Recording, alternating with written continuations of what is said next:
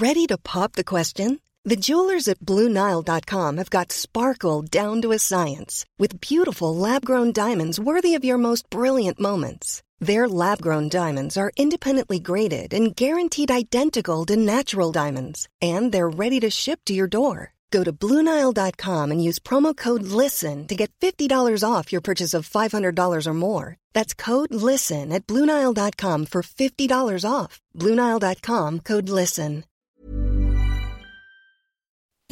Las noticias. ¿Qué tal? ¿Cómo le va? Buenas tardes. Estás a punto de escuchar Yo soy Javier Alatorre. las noticias con Javier Alatorre. La vamos a pasar muy bien. Comenzamos. Now I ain't saying she a gold digger, but she ain't messing with no broke niggas. Now I ain't saying she a gold digger, but she ain't messing with no broke niggas. Get down, girl, gon' ahead, get down.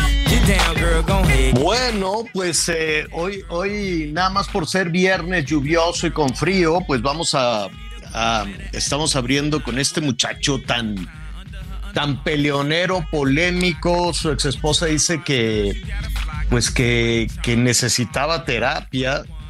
Es el Kanye West. Entonces, este, pues es muy exitoso, lo que sabe cada quien. Las polémicas lo, lo han hecho exitoso, desde andarse pitorreando de los artistas, y luego es un provocador también con temas raciales. Este anda en pleitos también con todos sus patrocinadores. Eh, si no me equivoco, al ratito le vamos a preguntar desde luego a nuestra eh, experta en estos eh, temas del Heraldo, del Heraldo Espectáculos, que nos ponga ahí un poquito en perspectiva. Pero este hombre ha vivido y ha vivido muy bien de la polémica. Este sí le va muy bien con su música, ¿no? Este a mí, pues en una de esas prefiero la banda, ¿no? Ay, Este, yo pero, prefiero pero lo que sea. este, este estaba casado con la Kardashian, ¿verdad? Sí. Este muchacho. Y, Un y divorcio la Kardashian. millonario, Kim Kardashian. Sí, sí, pero ya ¿Qué la- ya- empresarios tan más prolíferos? Ella dice, ella dijo que ya la tenía hasta la, ¿no? Hasta el socket. Hasta el soque. Que estaba medio trastornadón y el otro, no, pero no me dejes, pero sí me dejes. Entonces, muy, muy, muy raro el muchacho. Pero bueno, le va muy bien. Acaba de presentar también una línea de ropa. Le quitaron, le quitaron por andar en estos escándalos, sobre todo en estos temas raciales. Este, de pronto, pues se, se apareció en un desfile de modas con una playera eh, apoyando a los supremacistas blancos y él es negro. Entonces toda la comunidad afroamericana dijo, pero ¿qué, qué, qué, qué está pasando? Y entonces él sí, ¿no? Y apa- a- apoya a Trump. Lo hace un poco por andar molestando, un poco por, Por andar salir, por, cucando. por- por hacer escándalo, ¿no? Quiso ser Pues presidente. por andar también, cucando a toda la comunidad afroamericana y este y entonces le quitaron los los este los patrocinios. Él tenía un patrocinio millonario de Adidas y demás. Le dijo, mira, ya, ya estuvo bueno de, de tus cosas, te voy a quitar el dinero porque este no le va muy bien a, a mi marca contigo. Pero resulta que cuando lo sacaron, bajaron las acciones de Adidas. Entonces dijeron, no que te iba mal con el polémicas. Y entonces este dijo, pues no me importa porque va a sacar mi, mi marca de ropa. Y yo no entiendo, yo, yo, yo de alguna manera sé pues que la mercadotecnia te tiene que llevar a las novedades, a los extremos. Y entonces él, eh, ¿te acuerdas que por ejemplo Valenciaga sacó unos zapatos que parecían que los encontraron en el tiradero de, de no sé dónde?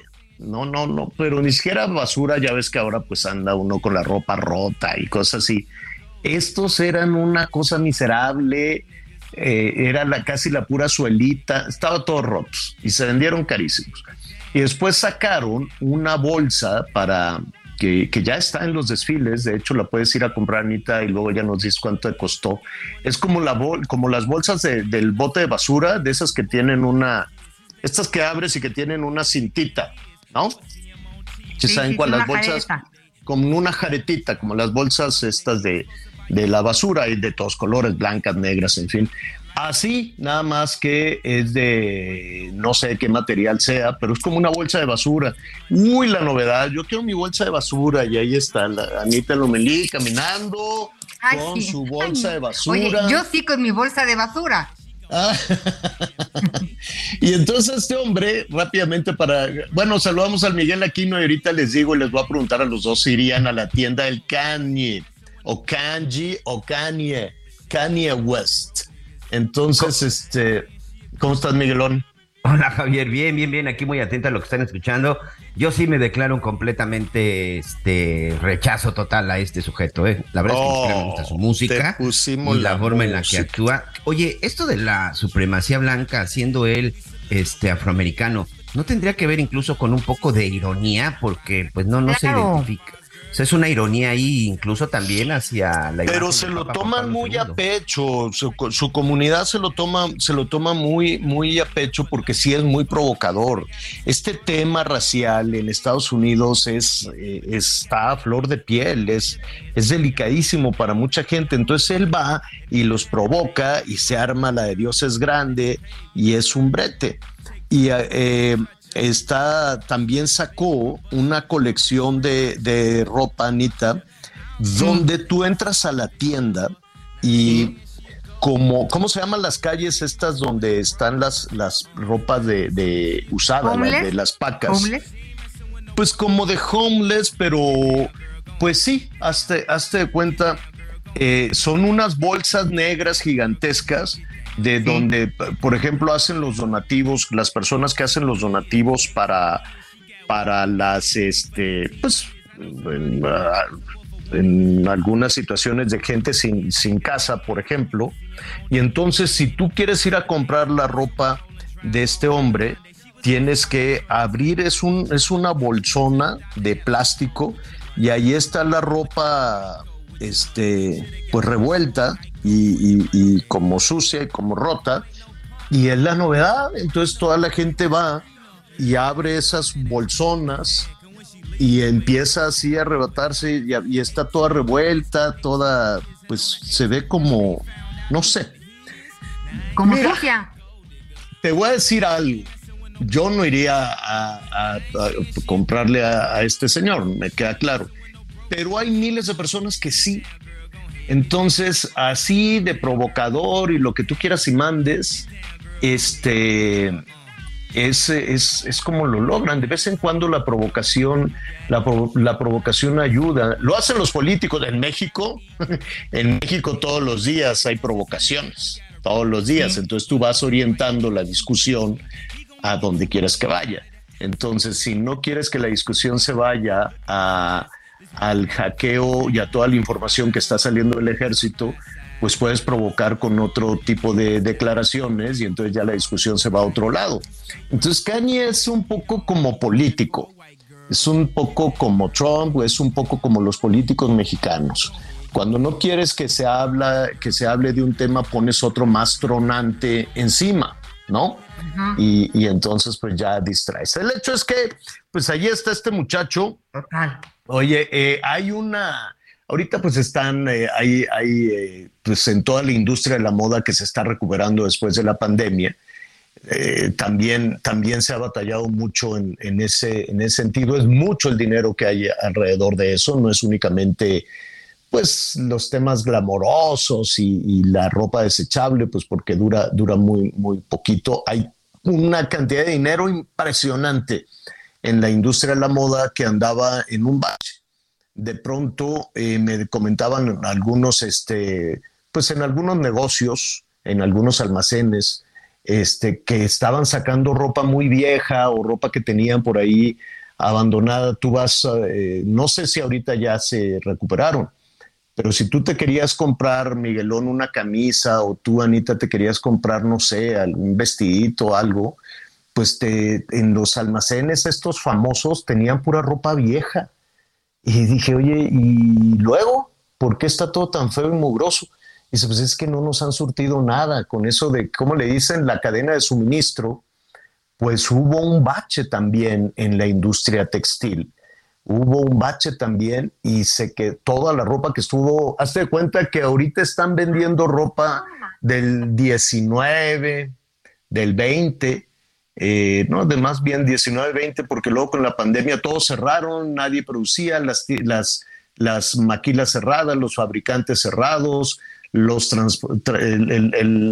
los contenedores carísimos, carísimos, ¿no? Nos habían aquí comentado que de 2.000, hazte cuenta, un cálculo de dos mil dólares se fue a 20, 25 mil o en ocasiones hasta más dólares traer un triste contenedor, ¿no?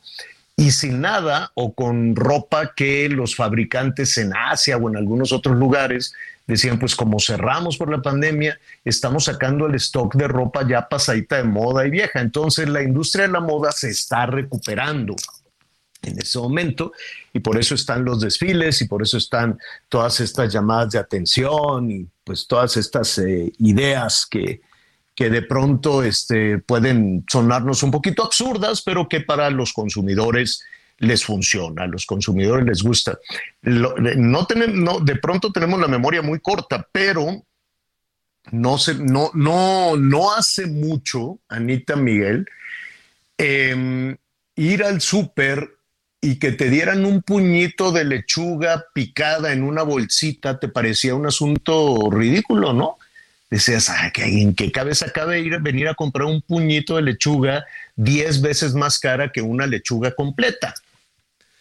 ¿no? No, no, no sé si a ustedes les pasó cuando de pronto eh, eh, empezamos a, comprar este tipo de cosas. Y ahora pues ya es más difícil encontrar una lechuga completa porque además te flojera este, desinfectar, lavar, este, del chop, ¿cómo se dice? Cortar, eh, todas estas cosas.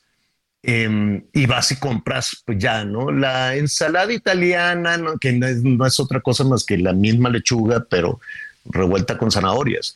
Y, es muy poquito, la, verdad es un poquititito de, de alimentos, un poquititito de vegetales o de verduras los que te ponen ahí, y en realidad te están cobrando no la lechuga ni la zanahoria, te están cobrando la bolsa, la impresión, ¿no? El, el, evitar, el evitar, ¿Sabes yo qué he visto en el súper? Sí, sí las he visto. Yo todavía, bueno, no, no, no caigo en esa. Mi esposa, evidentemente, todavía es de las que la lechuga se tiene que desinfectar y todo.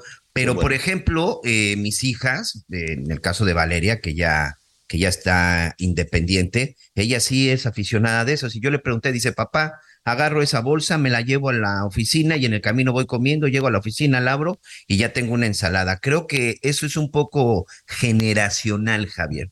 Yo lo he visto mucho con los jóvenes porque es una forma muy rápida. Es como la comida que ya nada más este, metes pues al horno y que ya está lista. Hoy las despensas de los chavos así están. Pues con los jóvenes y no tan jóvenes, porque la verdad, esas cosas Tú sí, lo le compras, un paro a las amas de casa. o sea, ¿no? Chin, chin, chin, mezclas todo, le pones un aceite de oliva, limones y todo lo que encuentres en el refri que haya de los poquitos y ya tienes ahí un aderezo y tu ensalada del día. ¡Pum! Ahí tienes la respuesta, Javier. Está, está muy bien. A lo que voy es que nos vamos acostumbrando a una velocidad impresionante a los cambios, ¿no? Entonces, ahorita nos puede parecer un absurdo ir a, un contenedor todo sucio, eh, o no, no está sucio, no está sucio, está limpio, pero se ve como si fuera una bolsa de basura enorme y que ahí te metas a, buscar qué, ropa te queda, ¿no? Como estas bolsas que se entregan a las personas sin, casa, eh, no nada más en los Estados Unidos, en México también cuando de alguna manera estás acostumbrado a que ves la ropa ordenadita, colgada y dices, me da por favor un cintura 28, se te quedan viendo así como, ¿en serio? ¿No? ¿En serio? Entonces, este, sí, qué horror cuando va uno por el pantalón y vas, vas, vas aumentándole. Bueno, mejor un 32. Oye, tendrás, es que viene, viene la talla mal, ¿no? no, oye, es que ahora esas cosas, van cambiando. ¿eh? Estos, los fit y los slim son bien, bien rudos, esos pantalones no, sé. no me, pero pues tú siempre estás bien delgado, Javier. Tú toda la vida has hecho ejercicio. No te, sí, pero sumo la panza de pronto. Bueno, pero esa era otra, esa era, era otra situación. Estábamos ahí con este, con este señor. Las cosas cambian. Usted tome lo que, lo que le acomode, lo que más, lo que más le guste. Y hay que recordar también que si bien están haciendo el dinero más caro para que la gente no consuma, también es cierto que los productores están tratando de recuperar el consumo para que se mueva la economía.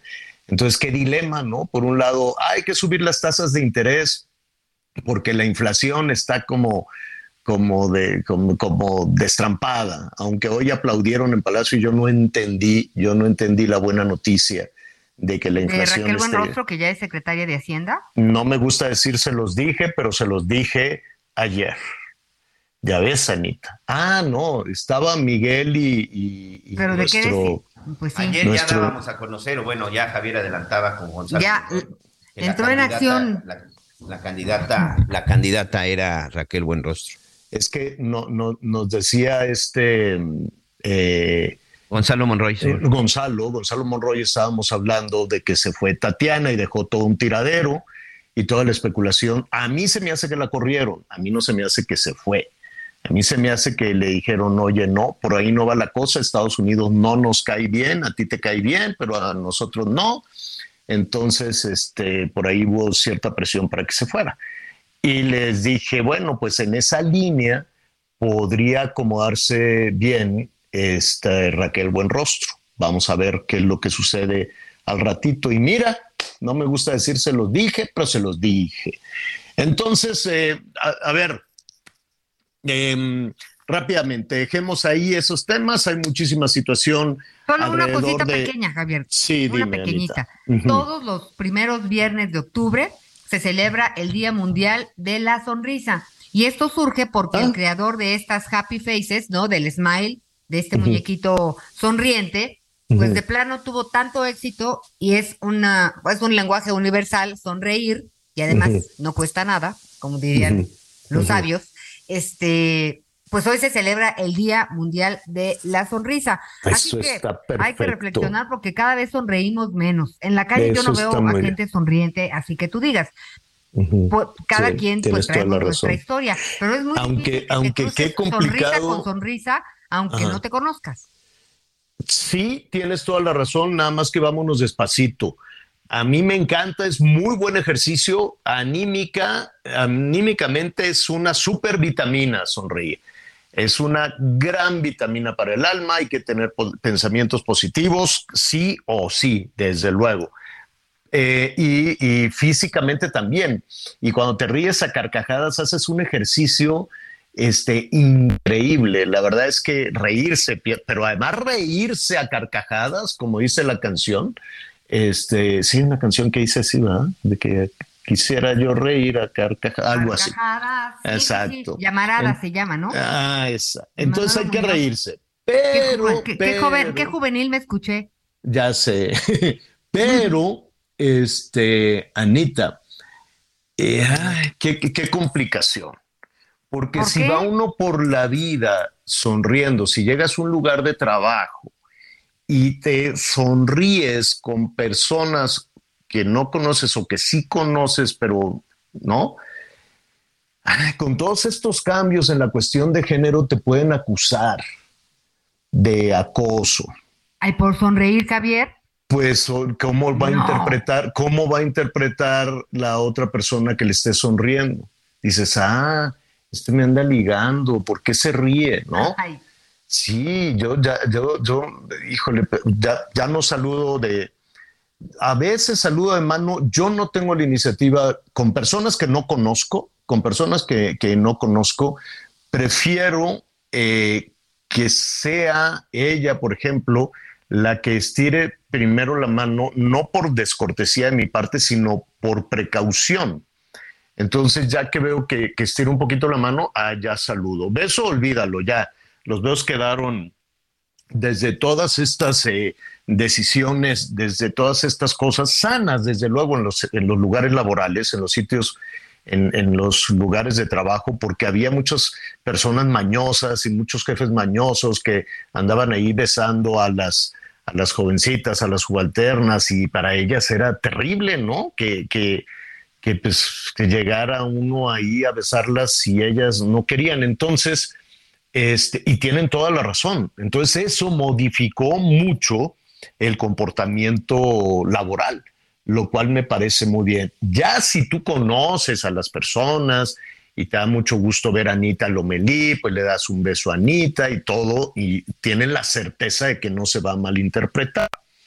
Pero mientras no se tenga un conocimiento de cómo se siente la otra persona, con tu sonrisa o con tu saludo o con tu acercamiento, yo prefiero ser muy respetuoso y que no se sientan incómodas las personas o no sentirme incómodo, también a los señores tampoco nos gusta que nos esté besuqueando todo el mundo, ¿o no, Miguel?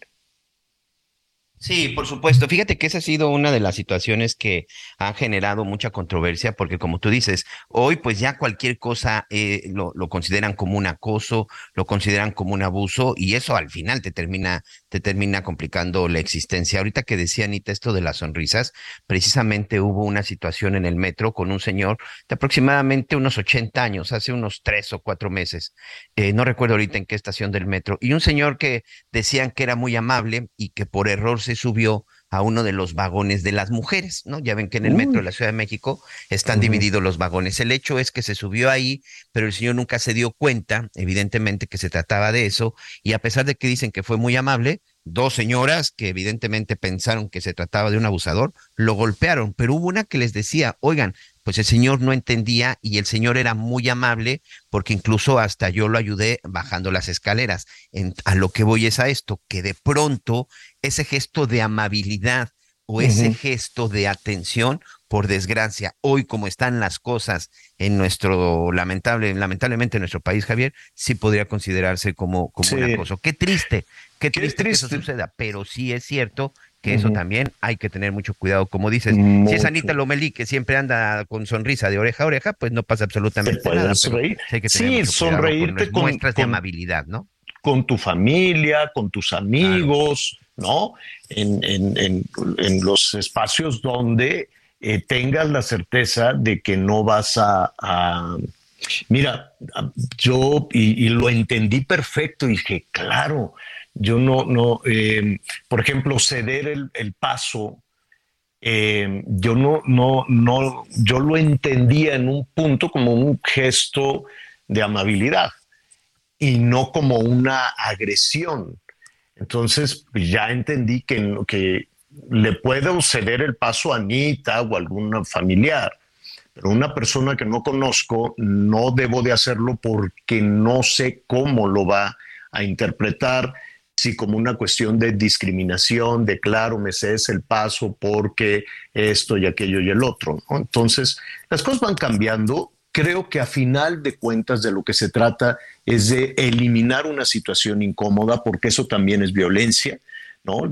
que, algunas mujeres se sientan incómodas con este tipo de situaciones, pues tan sencillo como evitarlo o tener este, el, tiempo, el respeto, el espacio para este, pues para evitar este tipo, eh, eh, evitar lesionar, porque cada cabeza es un mundo y cada gesto se puede interpretar de muchísimas, de muchísimas formas. Y también digo, estamos hablando desde luego de las mujeres, que las cuestiones en la calle, pues cuánta violencia hay, todos los días estamos hablando de eso, ayer que hablábamos de los refugios también y de todo este tipo de situaciones, hay mucho que hacer, los, los señores, los varones tenemos mucho que aprender en la interpretación de muchos gestos que se daba por hecho que eran amabilidad cuando son pueden ser un gesto de machismo también, ¿no? O una forma de violencia.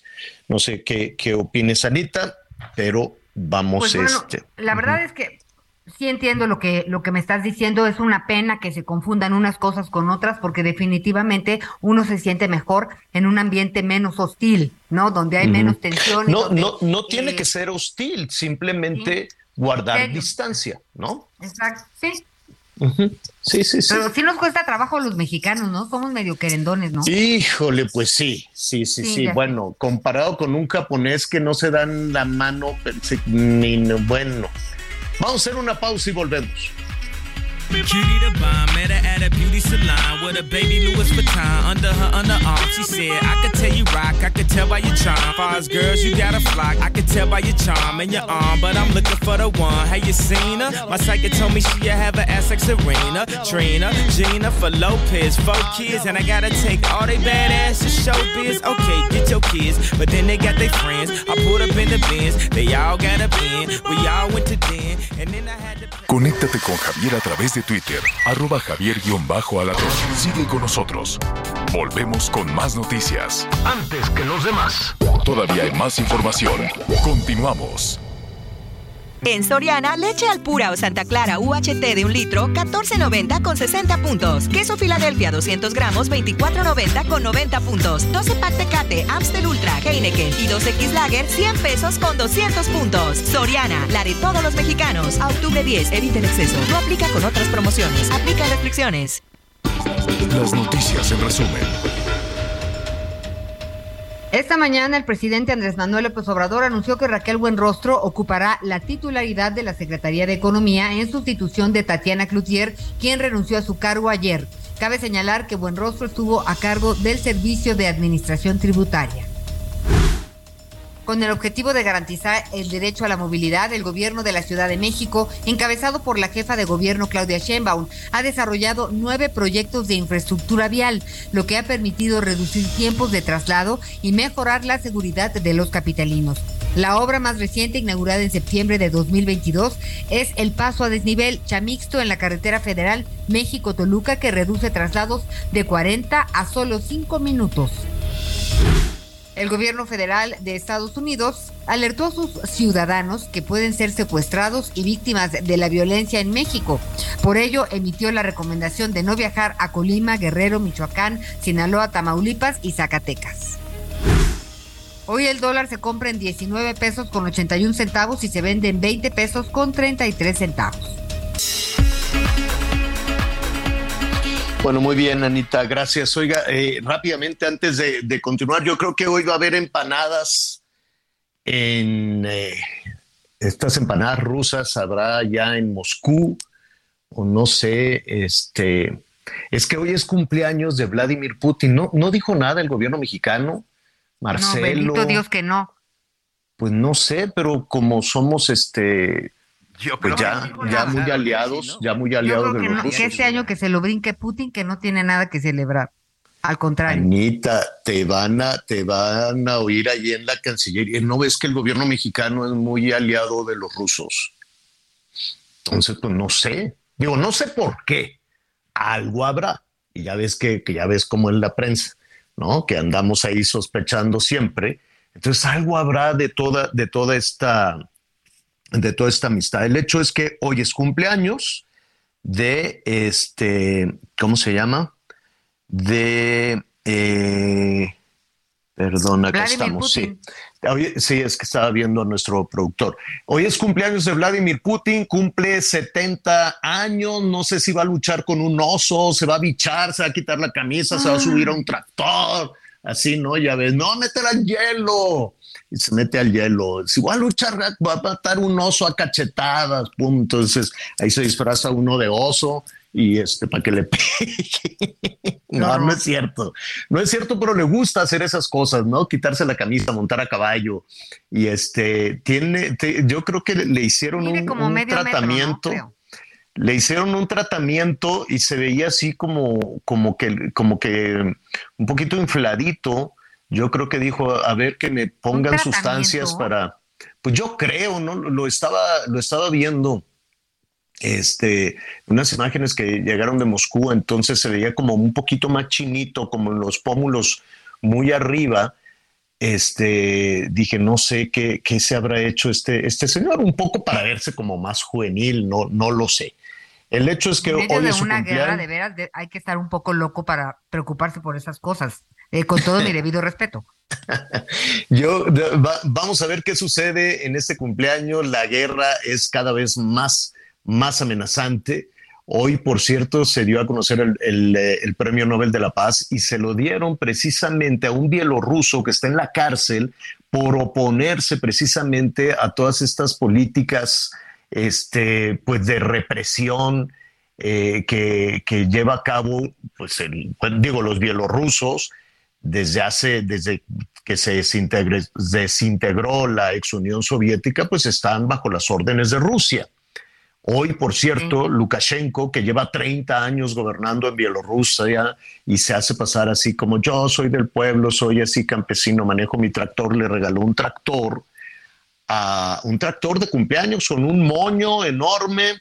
Le dijo, aquí está este camarada camarada Putin, aquí tiene usted su tractor. Le regaló un tractor, no sé qué más le han, le han regalado. Hoy cumple 70 y el regalo de cumpleaños pues recibió, recibió que el premio Nobel de la Paz es para un defensor de los derechos humanos que me tienen en la cárcel. Se llama Alex Bialyansky. Exactamente. Entonces lo, tienen en la cárcel. No sé, yo creo que pues tampoco le ha de haber caído bien la idea al gobierno mexicano, porque desde ayer que, se proponía que, que fuera Zelensky el... Ajá, pues cómo, ¿no? Entonces el gobierno mexicano de, cada vez se define más a favor de Rusia que de Ucrania. De hecho, y ya para cerrar aquí el asunto, en la Organización de Naciones Unidas, dijeron, vamos a nombrar a un relator especial que nos informe, alguien que, que haga un informe de lo que está sucediendo, que investigue toda la situación también de represión, de censura, de derechos humanos del gobierno ruso, de Vladimir Putin contra activistas, contra opositores, este, contra medios de comunicación, contra los opositores a la guerra en Ucrania. Y eh, los que votaron en contra, ¿quién crees que votó en contra? Venezuela, Bolivia, Cuba y creo que Eritrea por ahí.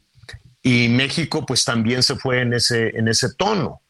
Eh, no votando en contra, pero dijo, no, pues yo me abstengo, pero el abstenerse también se interpreta como un respaldo al Kremlin, como un respaldo a Vladimir Putin en la guerra con Ucrania. Así se interpretó en la Organización de Naciones Unidas y pues cada vez es más, más eh, claro, por así decir, esta, esta situación. Ya le estaremos, eh, no sé por qué, pero, pero vamos a ver, ¿no? Yo, yo, yo creo que, no sé, aquí siempre lo hemos dicho, llegan, llegan, este, ¿cómo se llama? Llega dinero de Rusia a México, pues sí, sí, seguramente llegará eh, algunas remesas pero nunca comparadas con nuestra eh, alianza natural que tenemos con Norteamérica. ¿Por qué no queremos ser socios de los Estados Unidos?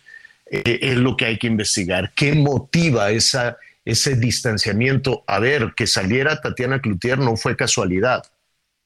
Por más que diga yo hasta aquí llegué, me voy a la porra para seguir en este tema, pero hay, hay, un tema sobre todo cuando se está revisando el Tratado de Libre Comercio y, la relación, lo que, lo que le significa también a los Estados Unidos, pero lo que le significa a México en su economía y en el bienestar de las familias y en las remesas, la relación con el mercado de consumidores más grande del mundo. Pero por alguna razón le apostamos a otro extremo que está muy lejos, no solo geográfica, cultural y económicamente de nuestro país, Rusia, y este, Bolivia y Cuba y Venezuela. Pues no, hay que, hay que entender también las motivaciones. ¿Sabes qué? Vamos a invitar a Marcelo, al canciller, lo vamos a invitar para que nos diga por qué tenemos esta, esta apuesta hacia los rusos y no hacia los Estados Unidos, para entender, ¿no? Para entender en dónde estamos.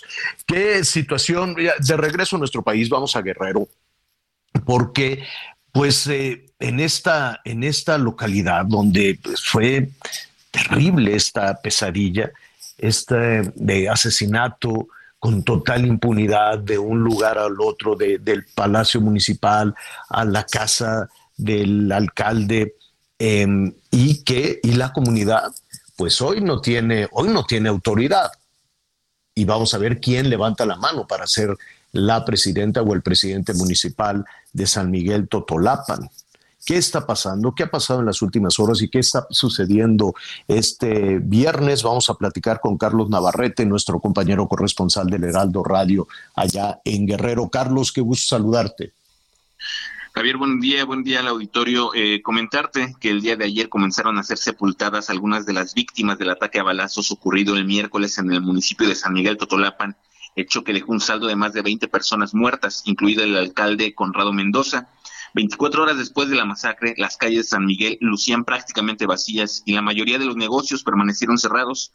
Además, la campaña de vacunación contra COVID-19 programada ayer en la cabecera municipal fue suspendida, lo mismo que los municipios de Cirándaro de los Chávez y Ajuchitlán del Progreso. Por su cuenta, las autoridades educativas de la región determinaron suspender clases en todos los planteles del municipio comentarte que por los hechos violentos del miércoles también fue suspendida la feria patronal que se realizaba en el Zócalo de, de, San Miguel Totolapan en honor a San Miguel Arcángel y que debía culminar dentro de cinco días. Ayer en un recorrido que hicimos en el lugar, pues vimos a los comerciantes que se habían instalado recogiendo sus cosas, empacando con sus vehículos para retirarse de este lugar a considerar que ya no hay condiciones para mantenerse en este sitio y también confirmar que esta mañana los cuerpos del alcalde Conrado Mendoza y el de su padre, el expresidente municipal Juan Mendoza Costa, fueron sepultados en el Panteón Municipal esto sin la presencia de representantes de los tres poderes y tampoco hubo presencia de actores políticos a pesar de que él militaba en el Partido de la Revolución Democrática. Ayer la gobernadora Evelyn Salgado Pineda emitió un mensaje en redes sociales para reiterar que el crimen no quedará en la impunidad y dijo que lo ocurrido en San Miguel es producto de la descomposición social heredada. También dijo que las acciones emprendidas por su administración están enfocadas en erradicar y atender desde la raíz las causas que generan la violencia. Finalmente comentarte que tras la masacre, más de 200 elementos de seguridad fueron enviados a San Miguel Totolapa para reforzar el sitio, además de que se han implementado bases operativas y estratégicas. Pues aquí mi reporte, Javier. Buen día. Gracias, gracias, gracias, Carlos. Buenos días. Y, sí, vamos a retomar ahí algunos, algunos elementos un, un poquito un poquito más adelante sobre lo que nos dijo Carlos, eh, Miguel, Anita, porque eh, salir de nueva cuenta, yo entiendo, ¿no? Yo entiendo lo complicado que debe ser eh, gobernar un estado como, como guerrero. Pero me, cuando encontramos esta justificación, ah, es que ah, así nos los dejó el, gobierno anterior, no lo sabían.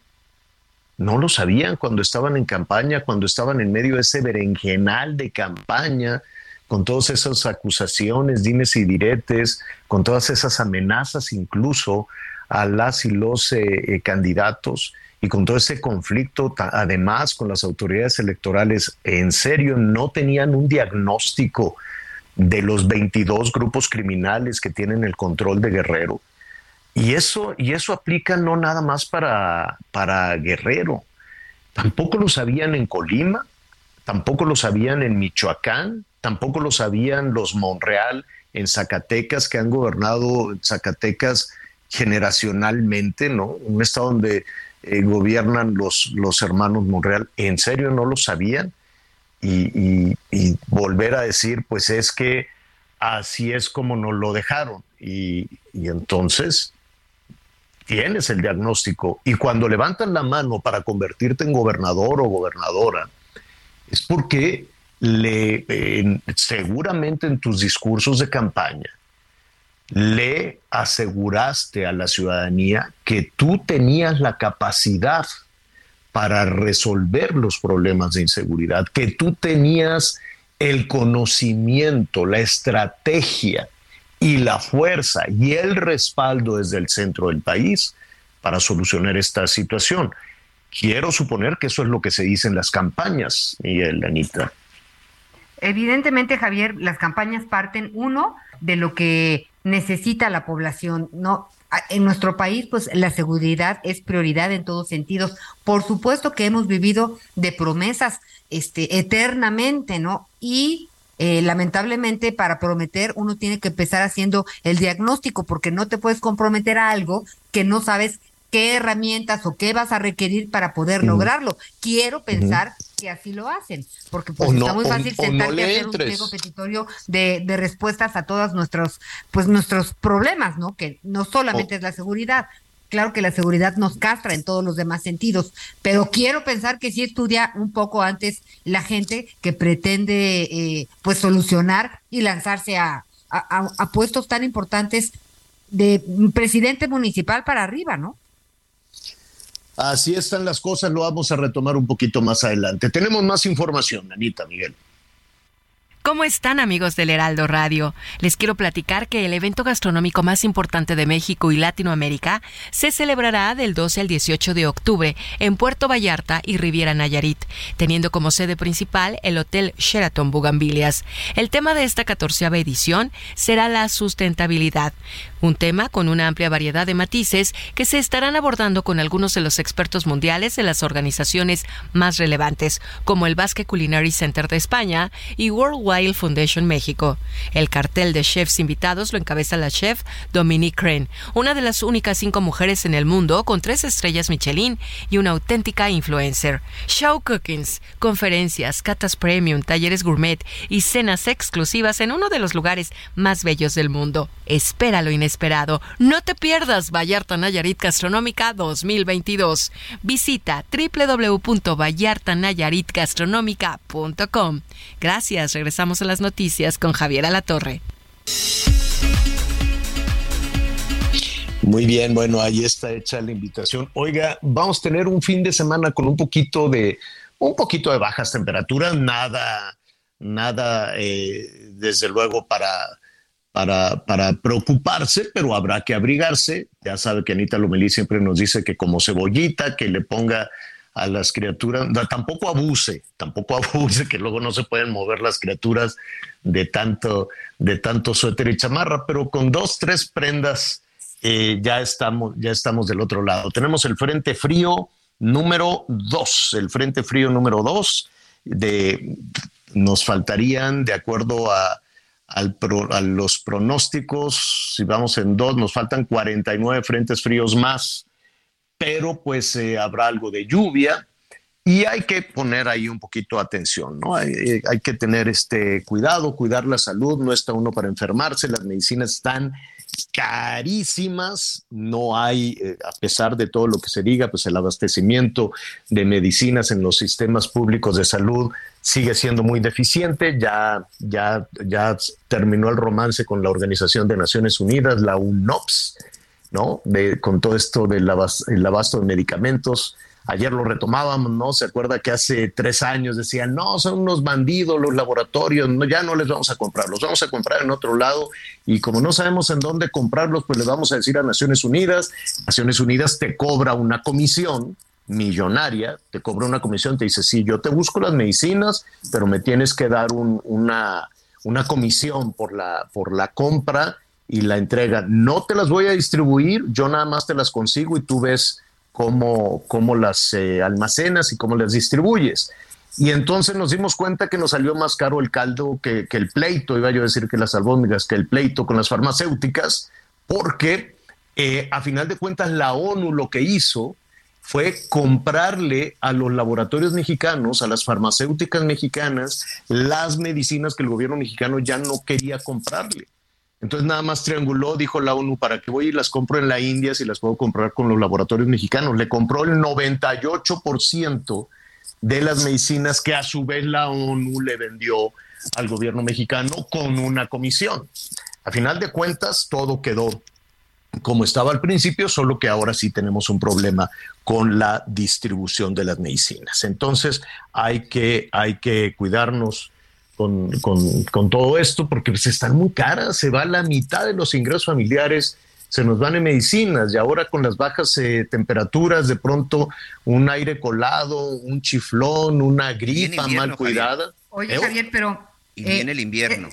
hay que estar pendientes del tema, por ejemplo, de la influenza. Y, amigas y amigos, no hay que confiarnos de, otra vez, de los síntomas. Vale la pena con la calentura, con la gripe, con la tos, sí cheque con su médico que sea o si es coronavirus, pues a darle al coronavirus, que es meterse en su casa con algunos, eh, dependiendo de su situación, a checarse el oxígeno con muchos líquidos y descansar, mínimo mm. cinco días. Si es neumonía, es otro asunto. Y si es influenza, es otro tema. Ahí está el. Dios y María Santísima. Y la vacuna, Javier, se supone que pues ya está la campaña de vacunación para grupos prioritarios y la aplicación del refuerzo adicional también contra la COVID-19. Adultos mayores de 60 años y más, mujeres embarazadas. Entonces, es importante que en función del Plan Nacional de Vacunación, que empezó el lunes, no, el 3 de... No, no, no. ¿Este lunes cuál fue? ¿7 de octubre? No, este lunes fue 3 de octubre. este lunes 3 de octubre.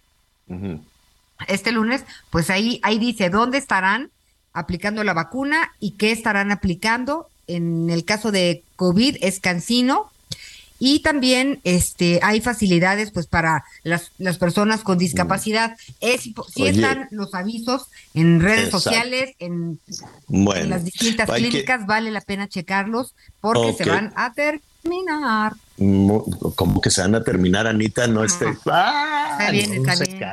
no. Sí, Anita no, vayan a vacunarse. Estamos en que fueran ofertas. hay vacunas debe de haber vacuna suficiente. Lo que no sé y estamos investigando es si la vacuna, por ejemplo, de la influenza, este, que tú de manera privada puedes ir y, pedir que, que, te la apliquen, pero no he visto una campaña nacional para llamar a la gente a que se vacune en los centros de salud.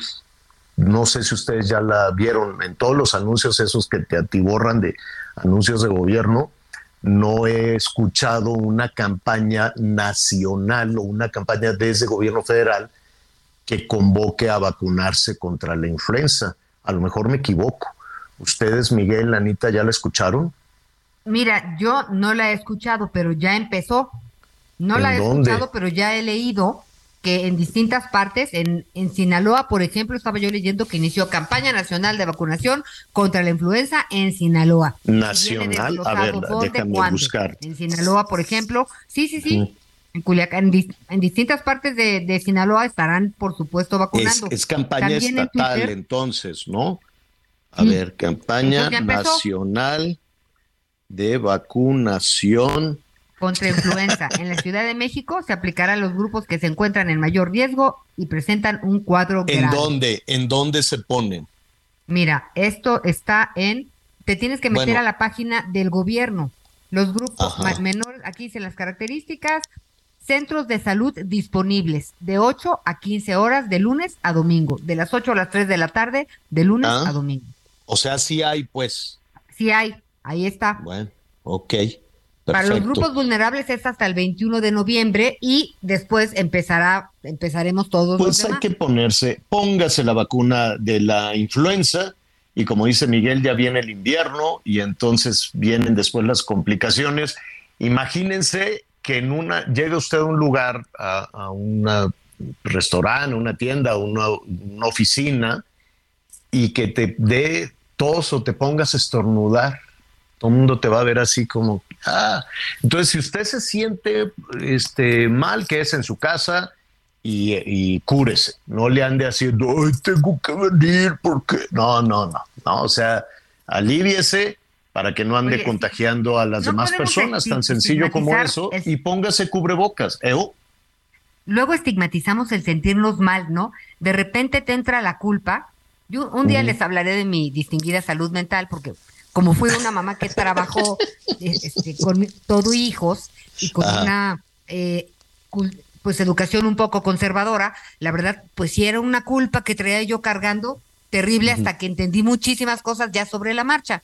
Pero también enfermarse luego se siente uno culpable y no, olvídese, uno se enferma, se queda en su casa y se punto. Oiga, y otra vez el cubrebocas aunque yo, yo sé que no le gusta, pero ahora con las bajas temperaturas, mire, yo cuando si hace frío y sale uno de la cabina de radio, pues el cubrebocas porque traes la garganta caliente y en la noche saliendo de la televisión, a mí me, yo me pongo el cubrebocas muy a gusto porque pues está el aire helado, gélido de la Jusco, pues no, ¿para qué? Entonces, póngase el cubrebocas, no pasa nada, téngalo siempre uno limpio, no ande usando el mismo toda la vida tenga ahí un cubrebocas eh, a la mano. Yo sé que significa mucho, ¿no? Ya no usar el cubrebocas, que yo no sé, en México no, nunca fue obligatorio, pero por ejemplo en los aviones, sí, ¿verdad? En los aeropuertos sí tienes que usar el cubrebocas. No lo sé. Sí, en los aeropuertos sí, y también,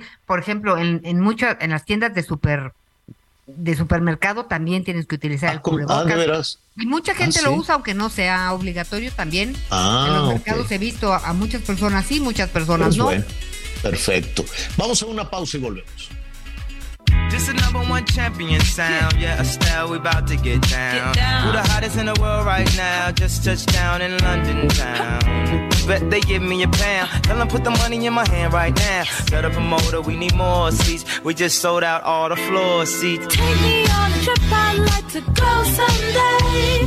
Take me to New York, I'd love to see LA. I really want to. Conéctate con Miguel Aquino a través de Twitter, arroba Miguel Aquino. Toda la información antes que los demás. Ya volvemos. Todavía hay más información. Continuamos. La ciudad de Mexicali, Baja California, vivió una tarde con tormenta de polvo de lluvia, por lo que se activó un operativo de protección civil. La alcaldesa Norma Bustamante informó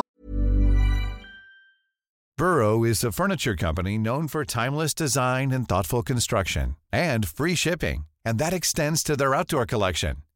Their outdoor furniture is built to withstand the elements, featuring rust-proof stainless steel hardware, weather-ready teak, and quick-dry foam cushions. For Memorial Day, get 15% off your Burrow purchase at burrow.com slash ACAST and up to 25% off outdoor. That's up to 25% off outdoor furniture at burrow.com slash ACAST. Que la tromba no dejó daños catastróficos, solo la caída de árboles, postes y una barda del campus de la Universidad de Durango. ¿Les parece si con esto recorremos el país juntos?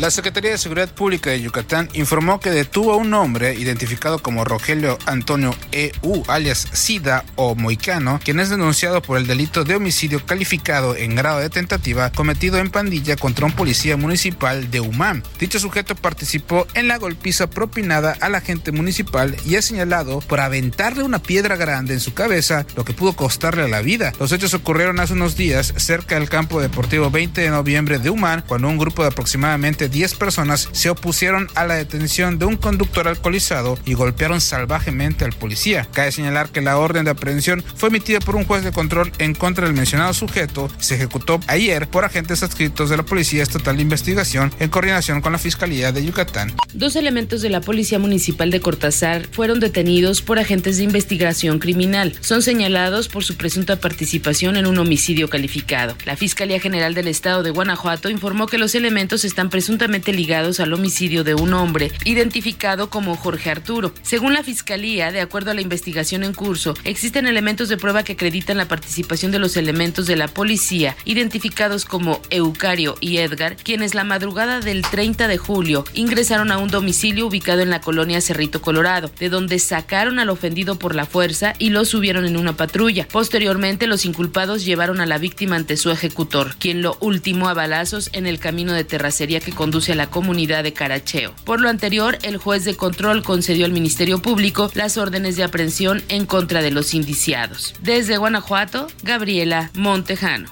La Coordinadora Nacional de Protección Civil, Laura Velázquez Alzúa, dio a conocer la develación de la estatua en honor a Frida, la perrita rescatista que apoyó en las labores del sismo del 19 de septiembre de 2017. Fue el titular de la Secretaría de Marina, José Rafael Ojeda, quien develó la estatua realizada en bronce por el escultor Víctor Hugo, donde la perrita de 13 años se encuentra utilizando el uniforme especial de rescate con gogles, arnés y botas de seguridad y que fue colocada en la explanada del edificio principal de la CEMAR, ubicada en la alcaldía Coyoacán en la Ciudad de México. Por último, cabe señalar que Frida se encuentra actualmente en situación de retiro debido a su edad desde el pasado 24 de junio de 2019. Informó Liz Carmona.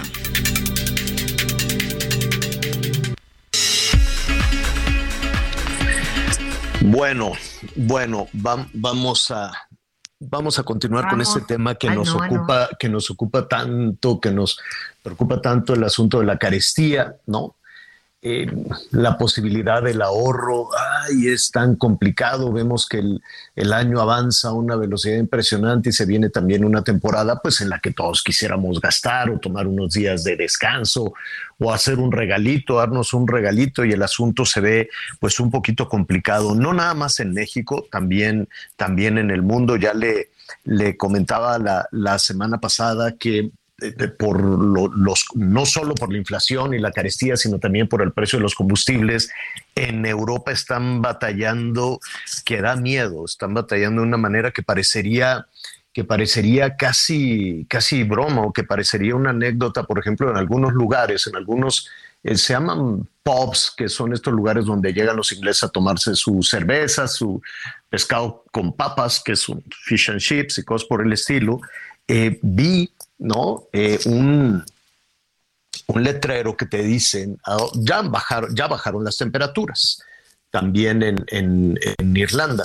Entonces dicen, si traes tu chamarra, em, te hacemos un 20% de descuento.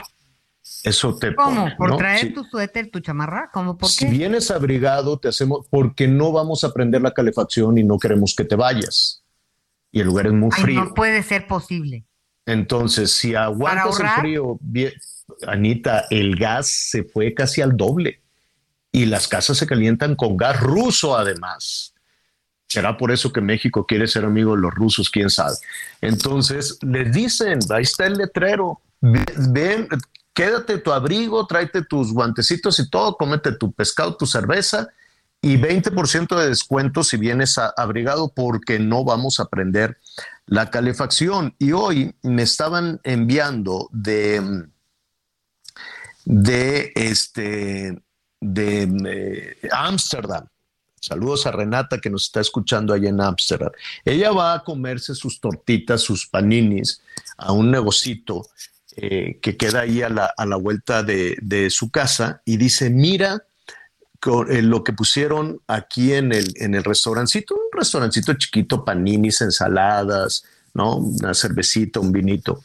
Dice, em, para sobrevivir y asegurarnos de continuar ofreciéndote el servicio en Pastanini, se llama, se llama Pastanini el negocio, eh, eh, nos vemos forzados a temporalmente cargar dos euros por cliente para cubrir los costos de energía. Consumas lo que consumas, un café, un pancito o, lo, o, mucho, solo por sentarte en este negocito, que es como una terracita, ¿eh? No creas tú que es gran cosa.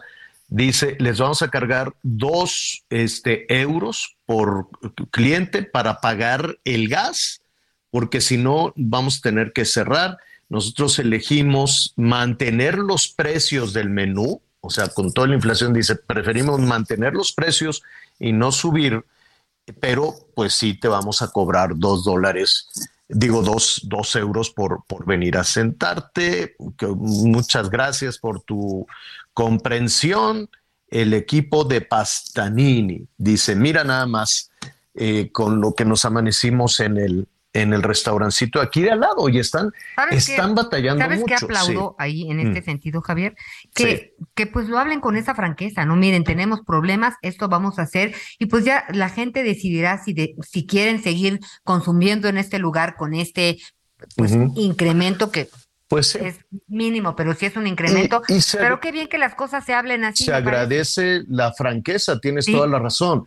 ¿Qué está pasando en México? Bueno, pues hablamos de todo y podemos hacer declaraciones tronantes de lo que sea para no, para que la economía que va subiendo, para que la carestía, pues se convierta en un asunto de conservadores, de malosos, de, ¿cómo le dicen a los, a los de los que están en tu contra? De, pues es, es culpa de alguien siempre, siempre va a ser culpa hasta de Biden si tú quieres. Y es cierto, hay factores internacionales, pero también es cierto que antes de esta crisis, antes de esta guerra, antes de los combustibles, antes de, la crisis en la cadena de suministro, antes de todo lo que, lo que sí o sí afecta a México porque forma parte de, de, este contexto internacional, este, no teníamos crecimiento. Entonces, no, México no ha crecido ni 18, 19, 20, 21 y tienen unas metas de crecimiento que con mucha dificultad probablemente se cumplan. No sé si el crecimiento, que sí vamos a tener crecimiento este año, pero no sé si con ese crecimiento de chiquito se logre ¿no? subsanar la caída que hubo en el 20, en el 2021. Vamos a ver. Y hoy me llamó muchísimo la atención Acá está, perdón. Eh, hoy me, me, llamó la atención después de ver el anuncio del INEGI de la, de la inflación, la inflación más alta en 22 años, la forma en la que se retomó en Palacio Nacional como una buena noticia. Una inflación la más alta en 22 años, pues con mucha dificultad se, se, se podría calificar así. Pero en Palacio Nacional dicen sí, es una buena noticia porque ya llegamos a un límite porque ya llegamos al tope. De ahí en adelante todo es ganancia. Ah, eh, vamos a, antes de, escuchar lo que dijo el señor presidente, vamos a saludar a Pedro Tello primero para junto con él escuchar esta declaración. Pedro, ¿cómo estás? Qué gusto saludarte. Javier, buenas tardes. Te saludo con gusto, lo mismo que a Anita y a Miguel, y agradezco esta oportunidad para conversar. Al contrario, te, buscamos, te convocamos como siempre para que nos expliques todos estos berenjenales de la carestía, de los programas, del dinero tan caro y preguntarte si efectivamente llegamos a un tope de inflación. Vamos a escuchar lo que se dijo en Palacio Nacional. Buenas noticias. Una muy buena es que se detuvo la inflación. Hoy temprano dio a conocer el dato el INEGI y ya no hay eh, mayor crecimiento inflacionario. Esa es muy buena noticia para el pueblo, para la gente. Y yo espero que hacia adelante siga la disminución. Eh, ya llegó a su techo, a su límite máximo y va a empezar a bajar. Todos esperamos eso, Pedro. ¿Tú también? Eh, por supuesto que sí. A ver, yo, yo creo que hay que hacer dos precisiones a propósito de lo señalado por el presidente el día de hoy en la mañanera. Dice el presidente, ya no hay crecimiento de la inflación y la verdad es que la inflación sigue aumentando. Lo que no hay, y eso me parece que es importante eh, definirlo, es un ritmo acelerado de crecimiento en los precios. ¿Y por qué lo digo? La razón es la siguiente. Durante el mes de septiembre, el crecimiento que registró el promedio de los precios de los productos que se consumen en el territorio nacional fue del 0.62%. El dato en sí mismo no nos dice gran cosa, pero cuando lo comparamos contra el crecimiento que ha tenido la inflación en el mes de septiembre en los años previos, nos encontramos que en este 2022 el aumento de la inflación en septiembre fue el más alto para dicho mes en la última década. Así que la inflación sigue presente en México, avanzando a un ritmo menor al que estimaban los analistas, pero sigue todavía en niveles muy elevados. Y segundo, el presidente de la República ha señalado, y, yo creo que es importante dejarlo perfectamente claro, que a partir de ahora la inflación va a descender. Y yo creo que es importante que todo el mundo entienda que la inflación no desciende. La inflación en todo caso desacelera su ritmo de avance, pero no desciende salvo casos excepcionales. Y bueno, tocamos ya el techo de la inflación. Yo desearía que sí, pero la verdad, Javier, y quienes nos escuchan, debemos entender que todavía nos falta el coletazo de diciembre, cuando la inflación repunta, y por supuesto la siempre puntual presencia de la cuesta de enero, donde los precios también suelen repuntar. Así que ojalá, ojalá que hayamos alcanzado ya el techo de la inflación, pero temo que todavía hay que ser razonablemente optimistas y tener calma antes de lanzar eh, las campanas a vuelo, porque la inflación sigue presente en México.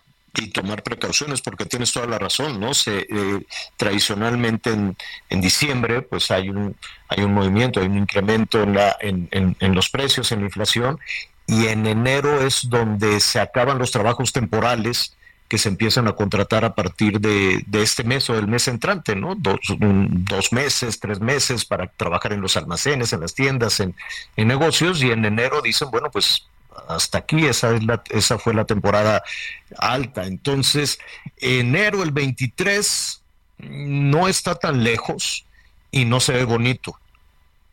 No, yo creo que no. Todavía diciembre y enero van a ser dos meses con presiones inflacionarias importantes que van a afectar desde luego el poder de compra de las familias y van a también a, eh, diría, desgajar un poco más el nivel de bienestar de los hogares en México. Ahora, eh, hay que reconocer también que existen en, en el ámbito externo noticias favorables que apuntan hacia el descenso de la inflación en los meses siguientes. Por ejemplo, la Organización de las Naciones Unidas para la Alimentación, la FAO, le sigue la pista a los precios internacionales de alimentos y de energéticos. Y en el reporte que acaba de eh, generar la FAO, señaló que en septiembre, por sexto mes consecutivo, retrocedieron los precios de la mayor parte de los alimentos, particularmente de azúcar, productos lácteos y carnes.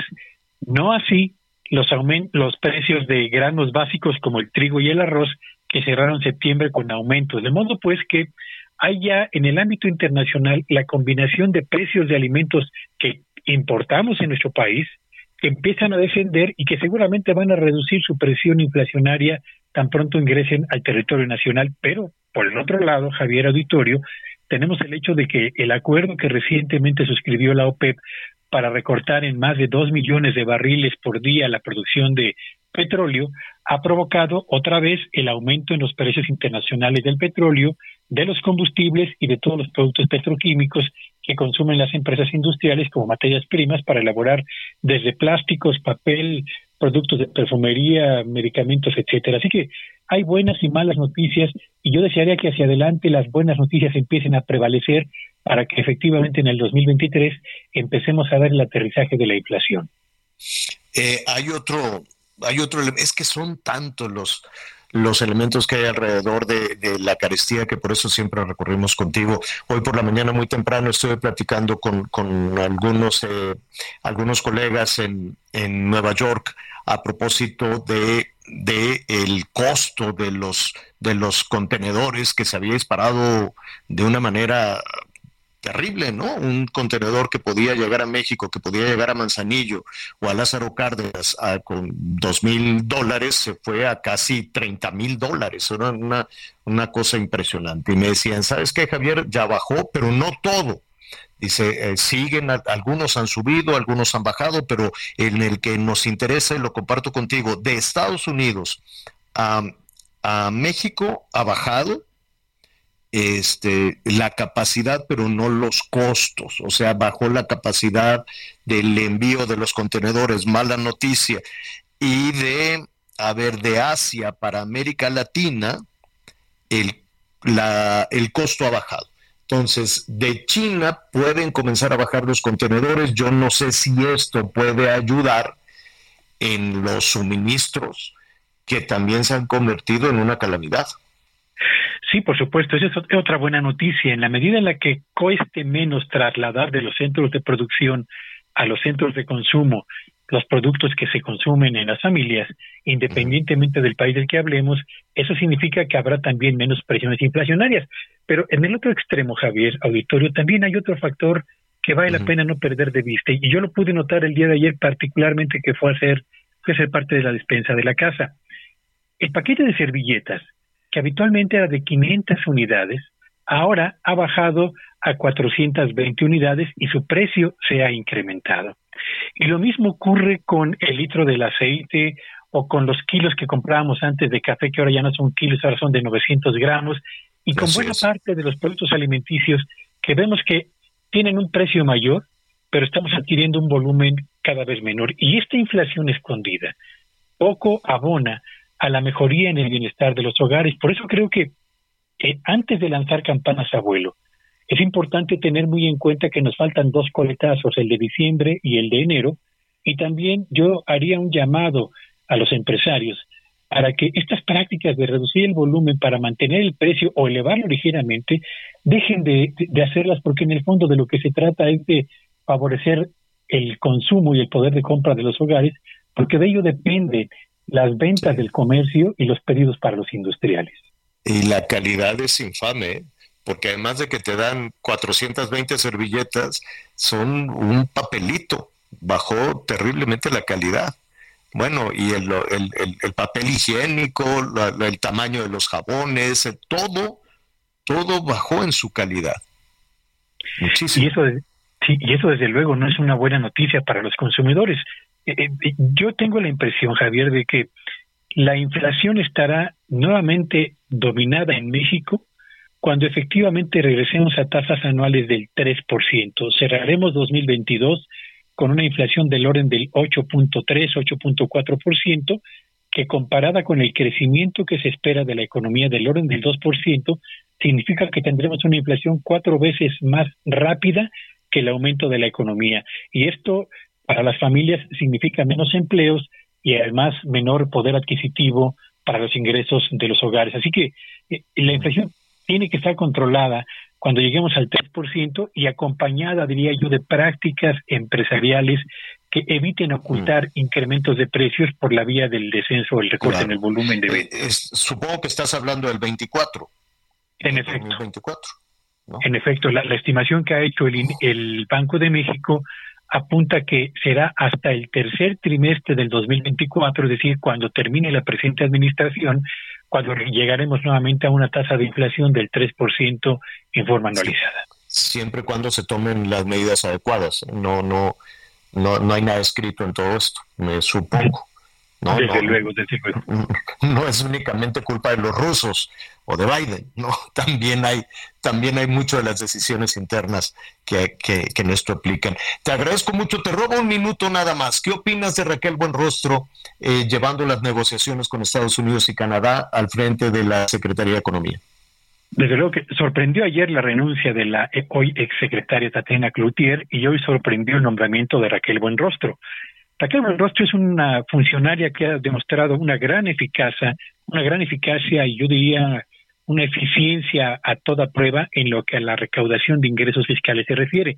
Se ha formado en el sector hacendario y particularmente en el área tributaria tiene capacidad, tiene experiencia para conducir la Secretaría de Economía frente a una negociación tan relevante como la que tiene lugar hoy con Estados Unidos y Canadá, para construir una política industrial como la que se ofreció hace unas cuantas semanas, o para avanzar en la construcción de acuerdos de libre comercio con Reino Unido y con Corea del Sur, eh, no lo sé.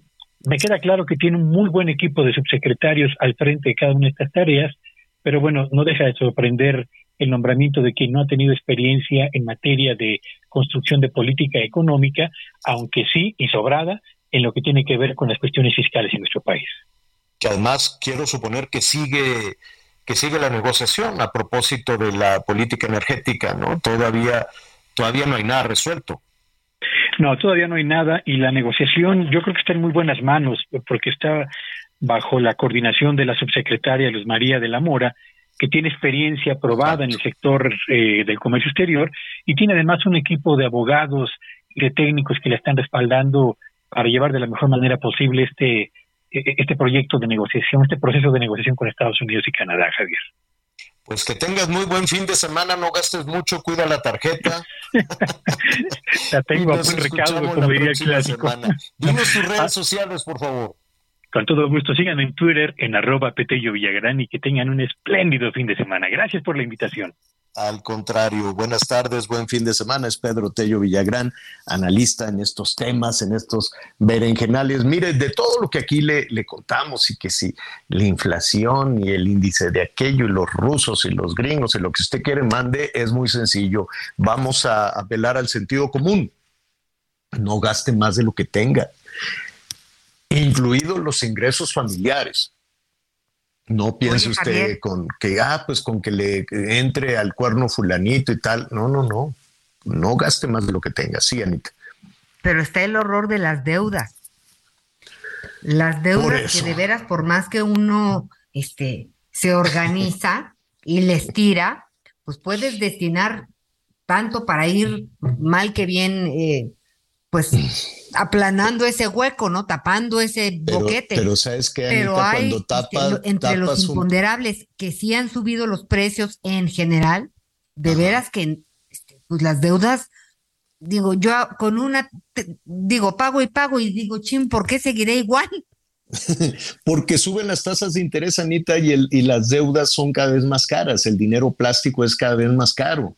Y tenga también mucho cuidado, revise siempre las, las tasas de interés de su tarjeta, de su tarjeta de crédito, revise toda la información, la letra chiquita, grandota, la letra que usted quiera, pregunte, pregunte, oiga, si yo me gasto mil pesos, ¿cuánto te voy a pagar? ¿No? Para que, para que tenga usted la, la información, si puede usted aprender a manejar su, su dinero plástico, su tarjeta de crédito, eh, como, como, como si fuera el, manejo de efectivo y decir, yo nada más tengo 250 pesos, son los mismos que me voy a gastar en la tarjeta, no me va a regalar más dinero y trate con eso, bueno, primero pues está el asunto de las deudas que le vamos a hablar. Eh, vamos a hablar con algún banquero para que nos diga, porque si te acercas con los bancos, ahí te pueden hacer también una, una, ¿cómo le dicen? una reingeniería, por decirlo de alguna manera, para que puedas pagar si ya es, si ya es demasiado el tema y se acercan los gastos de, de diciembre, ¿no? Pueden replantear ahí todo el, el, esquema de pagos, pero trate de pagar todo lo que gasta durante el mes. No sé si me explico, Miguel, Anita, ¿no? ¿Para qué voy a usar? ¿Para qué voy a usar la tarjeta? Pues la voy a usar para para decírselo después de una pausa porque ya nos pusieron la guitarrita. Volvemos.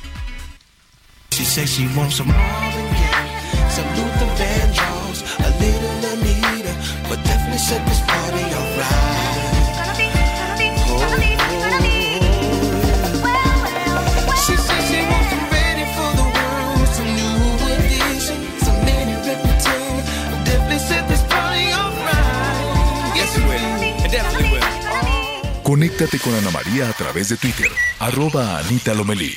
Sigue con nosotros. Volvemos con más noticias. Antes que los demás. Todavía hay más información. Continuamos. En el aniversario Soriana lo damos todo. Higiénico Suabel con 32 rollos de 129 a solo 100 pesos. Y arroz super extra verde valle de 900 gramos de 33.50 a solo 20 pesos con 100 puntos. Soriana, la de todos los mexicanos. A octubre 13, aplican restricciones. Las noticias en resumen.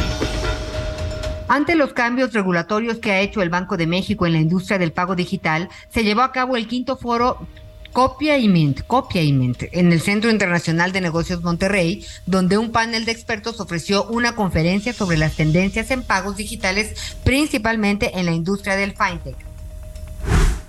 Julio Noé Aguilar Betancourt, docente de la División de Estudios Jurídicos de la Universidad de Guadalajara en Jalisco, fue asesinado a balazos por dos hombres cuando se encontraba afuera de su casa ubicada en Colonia, en la colonia Lázaro Cárdenas.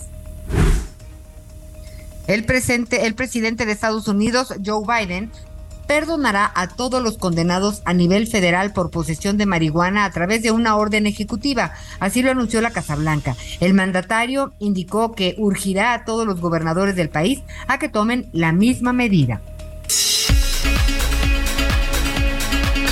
Bueno, gracias, gracias Anita, gracias eh, Miguel. Antes de ir con nuestro siguiente invitado, nada más concluir, es muy, es muy sencillo, bueno, es difícil.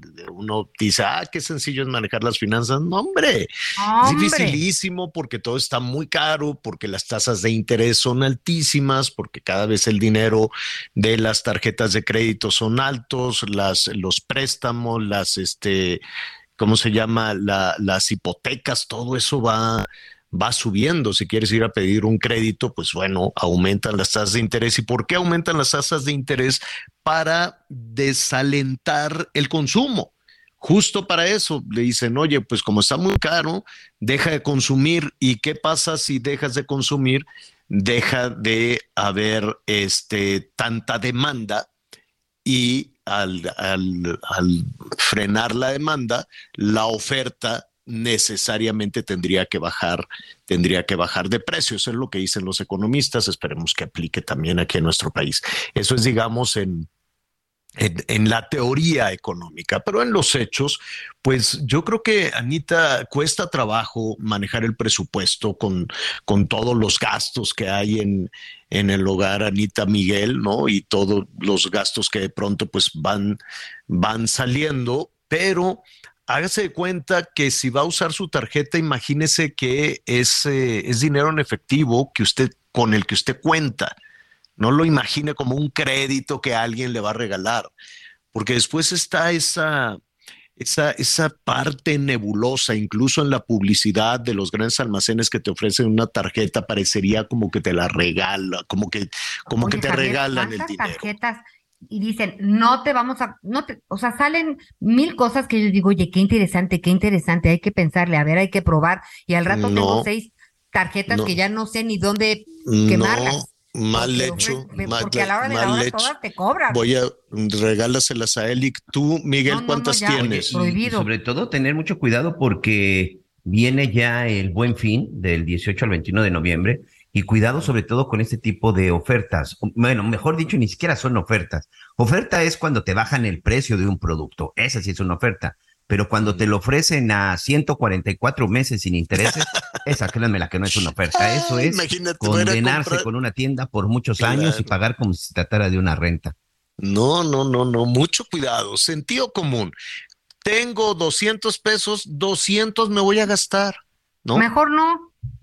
No, no, si no, no, me refiero, me lo, me lo voy a gastar que en lo que se requiere, sí, sí, sí. en, lo- en lo que se necesita, Anita, ¿no?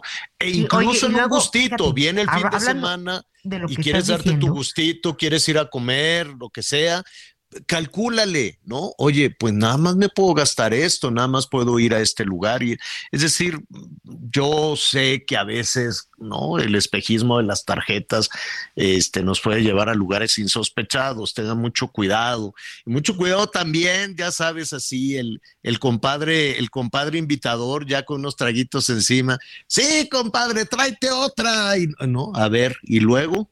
¿No? Entonces, No, no, no, no, no. mucho cuidado con eso. Luego nos cuentas tus penas y cómo le haces también en esta, en esta ingeniería financiera, Anita, Oye, para cubrir El tus- arte, el, tus- el arte de jinetear. Perfecto.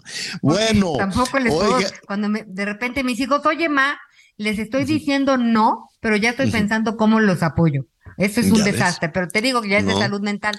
no es no. Y te van a gritonear, te van a decir te odio, no, sé chulos, qué, pero no hay, cuando no hay, pues no hay, ¿no? Punto. Oiga, a ver, los que sí hicieron su ronchita y dicen, pues no me importa la inflación ni que si lo que diga Pedro Tello, ni la, yo me voy a Qatar. ¿Con qué? Pues quién sabe. Y mira, es la habilidad que tenemos los mexicanos. Hay gente que no necesariamente tenía un trabajo estable y que dijo, me voy a poner a trabajar una temporada para conseguir lo necesario para ir a Qatar. A- así es para, para muchísimas personas. Dicen, bueno, pues con, con lo de la beca, con lo de la pensión, más si me pongo a trabajar y ya junto, no sé qué, ya me voy.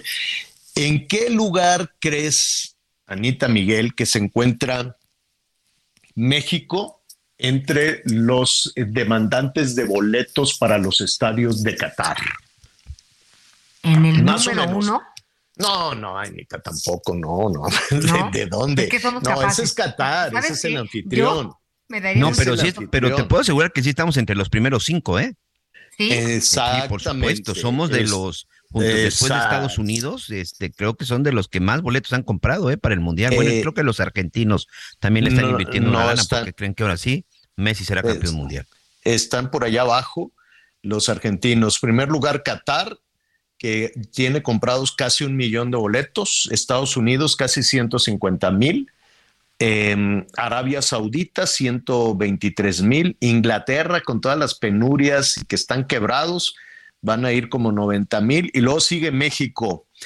Hasta el día de hoy, vamos viendo luego que, que cuántos más se compran, tiene comprados 91 mil 173 boletos. 91 mil. 91 mil 173 boletos para los partidos. Mm, Se estima, no, no es que sean 90 mil las personas que viajan, hay gente que tiene la posibilidad del viaje y que ya compró. Recuerden para- que normalmente esos, yo calculo que deben de ser 30 mil, Javier. Te voy a decir por qué. Porque normalmente la gente que va al mundial va a los tres primeros partidos de la selección. Entonces, en promedio, Pues sí, uno porque compra no- tres porque no va a haber más. no, pero también hay gente, déjame decirte que también hay algunas personas que dicen, pues no tengo boleto para el estadio, pero voy a ir a echar ahí relajo. Unas risas.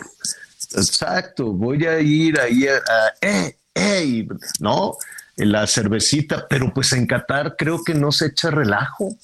No sé, No, pues no. no sé. No puedes ni cruzar la pierna, imagínate. Pues no sé. Ya mandaron ahí, Entonces, ya, man- ya anda por ahí circulando así como un indicaciones para Qatar. Ni cruce la pierna, ni fume, ni tome, ni voltee, ni sonríe. O sea, una cosa espantosa. Todo- si lo ves, dices, no, pues entonces yo no sé para qué voy. O- me- Entonces, mira, si no quieres ir y eres muy pambolero, hay un museo itinerante. Quiero, quiero suponer, le vamos a preguntar desde luego a los creadores, que es un museo que se va moviendo por diferentes plazas eh, del país y ahí puedes ver, emocionarte con la historia, quiero suponer, de la selección nacional.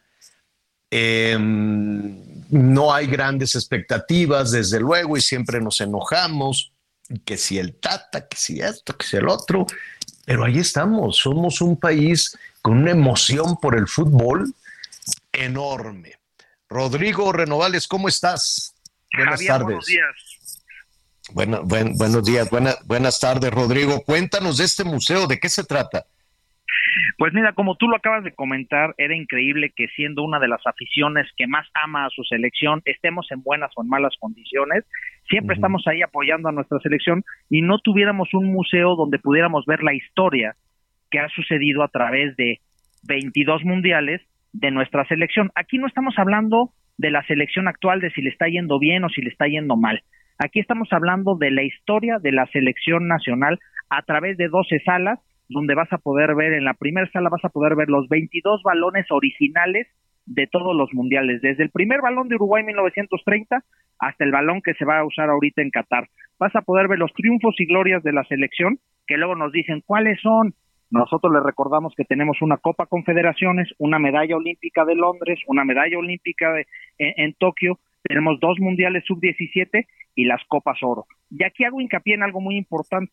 Las copas y triunfos más importantes que tiene la selección nacional se las hemos arrebatado de sus vitrinas al que muchos consideramos el mejor, el mejor equipo del mundo, que es a Brasil. O sea, la Confederación es la medalla olímpica de Londres y la sub-17 se la quitamos a Brasil. Así es que tenemos esperanza de que sí se puede. Después vas a poder ver las 17 playeras mundialistas, más de 130 playeras de otras épocas, la réplica de los vestidores del Estadio Azteca, la realidad virtual del Estadio Azteca, estadísticas de jugadores, narraciones antiguas, en fin. Pasas una hora y media aproximadamente dentro del Museo Itinerante de la Selección Nacional, que está ubicado en el tren, en la estación Buenavista del tren suburbano, que además es un lugar maravilloso, muy grande, muy cómodo, tiene estacionamiento, tres lugares, tres estaciones de Metrobús, una estación de metro, en fin, van a pasar un rato muy agradable si es que les gusta, como tú has mencionado, el fútbol. Seguro, pero dime algo, ¿cómo consiguieron estas, estas piezas y cuál, desde tu punto de vista, es la, la masterpiece, ¿no? La, la, la pieza por la cual tendríamos que ir a ver. Sin, sin lugar a duda, la pieza por la cual tenemos que ir a verla es la Confederaciones. Muchas veces está guardada dentro de, de, de- de las oficinas de la Federación y aquí la puedes tener a un metro de distancia, tomarte foto con ella. Y este, pues lo conseguimos. ¿Nomás tomarte foto o la puedes cargar, la puedes tocar? No, está, está en vidrio, está, tiene un capelo, pero sí te Oh. puedes tomar fotografías para, Bueno. para, eh, acercarte con ella. Este, y eh, con respecto a cómo conseguimos todo esto, este proyecto nace en el 2017, estuvimos en el 2018 en, en, en, en, en Toluca, bueno, no en Toluca, en, en el Estado de México, luego nos fuimos a Querétaro, vino la pandemia, ahorita regresamos, venimos de Monterrey con muy buena afluencia de gente allá en Monterrey y ahorita estamos aquí en la Ciudad de México. Y los ¿Y qué sigue, qué sigue después de México? pues tenemos pensado ir a Estados Unidos a acercar un poco la Ah, pasión y el, y- el fútbol hacia y, el- y la selección a todos nuestros paisanos de por allá hacia Houston y pues seguir buscando lugares para, para ponernos aquí en la República Mexicana. Ok. Oye, dime, dime algo, este, pues es un esfuerzo, eh, desde luego hay que pagar instalaciones, eh, es itinerante, como, ¿cuánto hay que pagar? ¿Como cuánto cuesta entrar? Mira, la entrada es muy barata, cuesta 100 pesos, casi casi como ir al cine, pero aquí lo interesante es que eh, yo creo que estamos hablando de un tema que es difícil hoy tener un mismo tema que toque en tres generaciones, es decir, el abuelito, el papá, el nieto, la abuelita, la mamá y la nieta hablan de lo mismo. Y es increíble que uno como organizador se acerca a los visitantes y escuchas al abuelito hablar de la Tota Carvajal y de contarle cómo eran esos partidos al nieto, el nieto le contesta de, de- sobre el Chicharito, sobre Vela, y el papá habla sobre el mejor gol de todos los tiempos, que es el de Manuel Negrete. Entonces estamos hablando de un tema que pueden ocupar tres generaciones y van conversando durante todo el museo y eso nos encanta. Bueno, pues ahí está.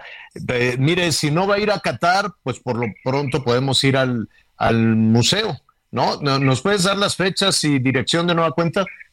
Claro que sí, y para los que también van a Qatar, estamos antes, estamos desde, desde hoy, hoy estamos ya abriendo el museo hasta el 31 de octubre, ahí en la estación Buenavista del tren suburbano. Este, repito, puedes llegar en coche, en metrobús, en metro, es un lugar muy céntrico, muy cómodo, y ahí vas a poder disfrutar durante una hora y media de todo lo que ha sido la historia de la selección nacional. Bueno, muy bien, ok. Pues eh, gracias, suerte, y ahí estaremos. Ya nos dirás eh, cómo, cómo reaccionaron ¿no? los, los visitantes a este museo de la selección nacional. Muchísimas gracias, Rodrigo. Al contrario, Javier, un abrazo a todo tu auditorio. Oye, eh, gracias Rodrigo. Miguel estaba revisando lo, lo que nos comentaba Anita y la verdad pues que nuestros amigos tengan, tengan mucho cuidado porque de pronto, los, sobre todo los más jóvenes que dicen vámonos en grupo y vamos a echar desmadre y no sé qué y ¿para qué quieres? No pueden ser tan tolerantes. ¿Dónde? Fue, en, fue en Francia, ¿te acuerdas? No sé si fue en el Mundial o qué evento hubo que un grupo de jóvenes mexicanos en el Arco del Triunfo hay una flama permanente, ¿no? este, y fue y se hizo pipí. desconocido. Se hizo pipí en la flama del Arco del Triunfo un grupo de mexicanos y lo tomaron como ¡ah! ¿no? Este que fue un insulto, incluso problema diplomático tremendo, ¿no? Para, porque sí los pues, detuvieron, porque sí los detuvieron y hasta los expulsaron del país, Javier. O sea, sí, sí. En el caso de Qatar, eh, incluso hoy la FIFA, no digo que está arrepentida, pero creo que la FIFA, eh, me atrevo a decir que se equivocaron porque no revisaron antes algunas de las disposiciones del pueblo catarí. Una de ellas que, por ejemplo, ha tratado de negociar las autoridades de la FIFA es que dentro de los estadios está prohibida la venta de bebidas alcohólicas. Es decir, si tú tienes ganas de tomarte una cerveza o de tomarte cualquier show, cualquier drink antes del partido, lo vas a tener que hacer en los lugares establecidos, en el área, en la famosa área de, de fast food, que es un área restringida, pero no lo vas a poder hacer en los estadios. Hasta el día de hoy, la FIFA no ha logrado convencer a las autoridades de Qatar que esta es una parte muy importante, sobre todo con sus grandes patrocinadores. La mayoría de los patrocinadores es, son marcas que se dedican a la venta de cervezas y a la venta de, bebidas alcohólicas, Javier. El hecho es que hoy ni siquiera en el interior del estadio te vas a poder tomar una cerveza. Una situación completamente, insisto, que yo creo que desconocían, porque de ser así, bueno, pues hubieran pensado dos veces antes de dar este mundial. No, van a tener que tener muchísimo cuidado con, muchas otras situaciones, la manera de vestir y la interpretación que hagan las autoridades de Qatar de tu comportamiento, porque para ti tú puedes decir, no, pues si yo me estoy este, portando bien, eh, imagínate que no, que no puedas, este, ¿cómo va a interpretar un policía de Qatar si lo que están cantando un grupo de jóvenes mexicanos es un insulto? O, no, o sea, o los hooligans también, en fin, van a batallar muchísimo, muchísimo ahí en la calle. ¿eh? Fíjate que hay una situación, ya para ir con nuestra compañera Nayeli, que nos tiene más información de los, de espectáculos, hay una, fíjate que hay un, hay, alguien me comentó que él va a volar con su pareja, con su, con su esposa. Y el hecho es de que también en algunos hoteles, si tú llegas acompañado de una mujer, tienes que acreditar supuestamente lo que me platicaba este amigo, que en el momento de hacer la reserva incluso le pidieron el acta de matrimonio, es decir, porque allá también eh, eso es estrictamente penado y está penalizado que no se permiten los concubinatos. Y según esta persona me decía que en el hotel, incluso cuando dijo que iba con una mujer, que en este caso su esposa, que hasta tuvo que mandar su acta de matrimonio. No sé esto sea verdad, a ver si alguno de ¿Te imaginas está hecho el trámite no lo confirme. ¿Cómo le va a hacer Castillo? ¿Te acuerdas el, que era de la CONADE? Castillo era, ¿no? El, este, que fracasó allá en Michoacán, el Alfredo Castillo, que luego fue un desorden también ahí en la CONADE y que se llevó a una amiga a Brasil. Y le pagó todo, hasta le dio uniforme y todo. Y lo dijeron, y la muchachita que está con el señor Castillo, ¿quién es? Y no sé en su casa cómo le habrá ido, pero ahí salió en la tele, eh, eh, como la, casi, casi con, ¿te acuerdas de la Chiquitibún? ¿Te imaginas a la Chiquitibún en No, en bueno, Qatar? no, no, no hubiera existido jamás a la, Bim chiquitibún Bam del Bam. 86. Ah. Ah, ya hace años que no vimos a la Chiquitibún, se hizo famosísima, famosísima. Bueno, rápidamente, porque el tiempo se nos va y vamos a buscar a la Chiquitibún para la próxima semana, se lo prometo. Nayeli Ramírez, ¿cómo estás? Qué gusto saludarte. Hola Javier, ¿cómo estás? ¿Cómo están todos allá en la cabina? Pues aquí con, con bastante chisme, bastante lavadero que te traigo ahora. Ya sé, ya sé. Antes de, de entrar, fíjate que la, la Shakira acaba de, de postear, acaba de poner ahí en sus redes dos anuncios, pues un poquito desconcertantes. No sé si se lo están mandando a, a Piqué o, Piqué. o de qué se trata, pero puso, no fue culpa tuya en su Twitter. ¿Cómo? Híjole. ¿Le está mandando recadito o qué será eso? Ay, no creo que lo esté perdonando, ¿sí? Pues ella puso, no fue culpa tuya. Segundo tweet, tampoco mía. ¿Sabes qué? Que yo creo que es una campaña para su nuevo... De su canción. De su nueva canción que va a sacar porque este yo lo veo, veo muy raro eso porque la batalla contra Piqué está pero a todo lo que da eh ya los vimos Sí, en el juzgado ya vimos que él está, sigue subiendo cosas este a su a sus redes también. Ella ha declarado que está dolida la verdad es que ha sido muy honesta con la prensa y con lo que ha dicho con esta entrevista que dijo. Entonces yo creo que más bien es por estas nuevas canciones que está sacando, muy buenas, muy provocadoras. Entonces yo creo Oye, que es parte de la pero- mercadotecnia. Pero bulean bien gacho a Piqué porque cuando salen a la cancha, ¿en dónde jugó Miguel el, el fin de semana pasado? Que cuando salieron a la cancha ya ves que salen a calentar un poquito y en la música del estadio. De fondo, ah, y fue un Shakira, par- ¿no? ¿En dónde? Sí, en, en el partido de Barcelona. Ese- En Barcelona. Sí, sí, eh, Sí. y que de fondo pusieron la música de Shakira, sí, claro. Le pusieron esta canción que tenemos de fondo y toda la gente agarró el teléfono celular y así aquí voy a grabar a Piqué a ver qué cara pone. ¿Qué más tenemos, Nayeli?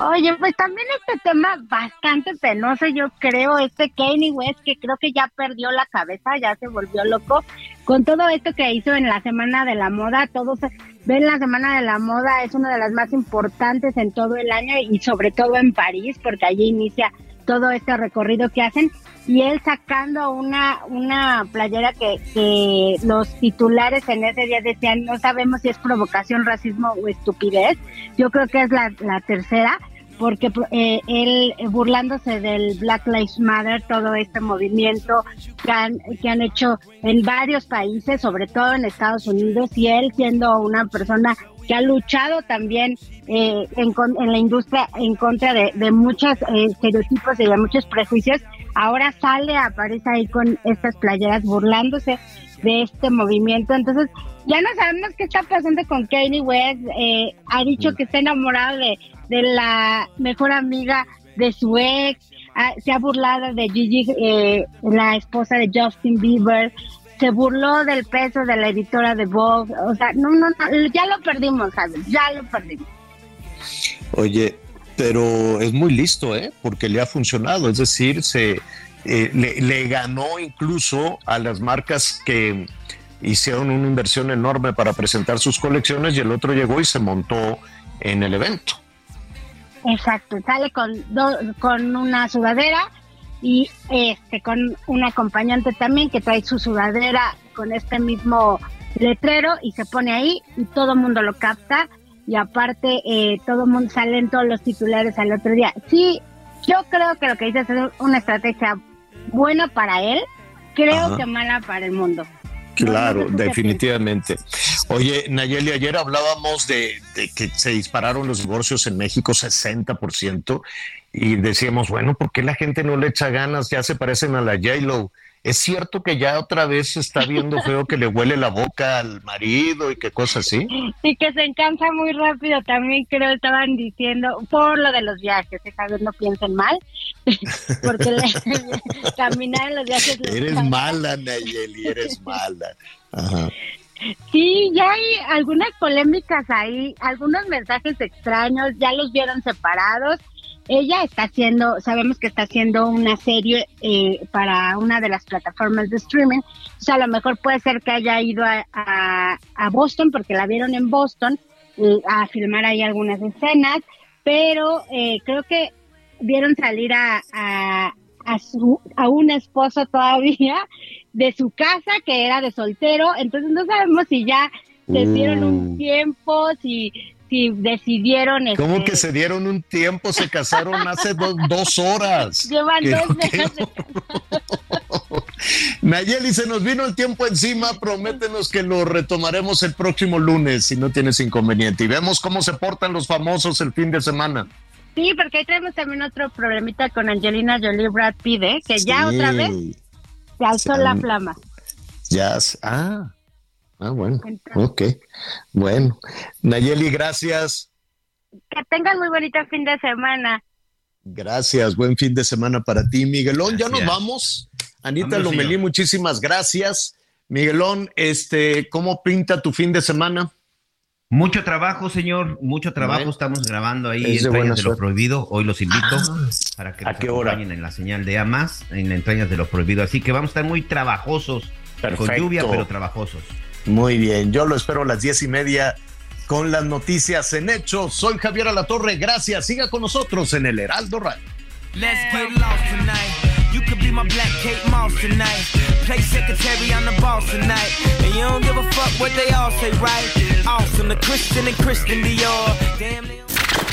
Gracias por acompañarnos en Las Noticias con Javier Alatorre.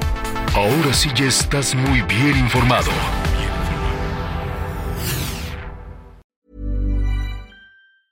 A lot can happen in three years, like a chatbot may be your new best friend. But what won't change? Needing health insurance. United Healthcare Tri Term Medical Plans, underwritten by Golden Rule Insurance Company, offer flexible, budget friendly coverage that lasts nearly three years in some states. Learn more at uh1.com.